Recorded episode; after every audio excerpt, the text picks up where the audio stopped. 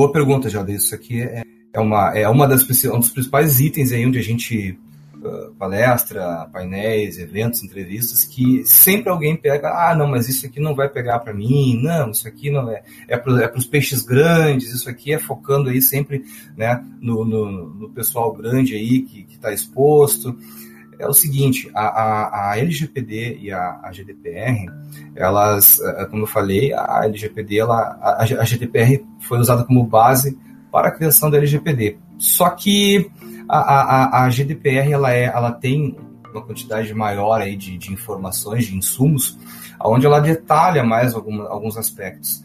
A LGPD ela é mais concisa, ela é mais curta, e não necessariamente isso é bom, porque ela te traz menos informações para entender os cenários onde ela se aplica, Jader. Então, o que, que acontece? A LGPD, hoje, o texto, como da forma como ela está escrita, ela, ela, ela, ela tem impacto em toda e qualquer empresa, de um funcionário, de meio funcionário até infinito, né, indeterminados.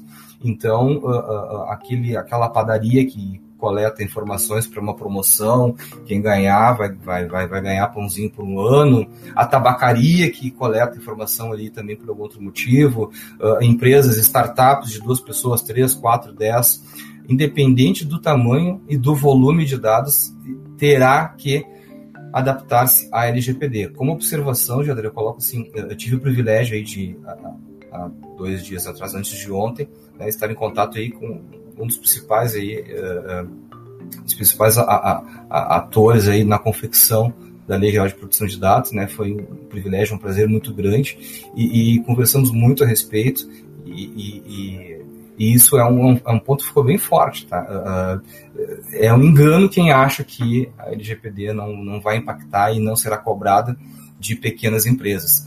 E um outro detalhe também, o próprio mercado vai exigir isso. Tá? Não é nem a Agência Nacional de Proteção de Dados que vai vir aqui daqui a pouco te, te, te, eh, te auditar, verificar. O mercado vai exigir que a gente seja compliance. Porque vamos lá, eu tenho, eu preciso de um serviço, eu preciso contratar um fornecedor.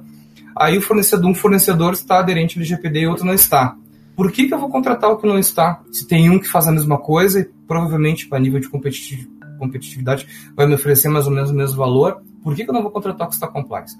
E a tendência é que aumente cada vez mais. Então, quem não buscar se adaptar vai ficar para trás.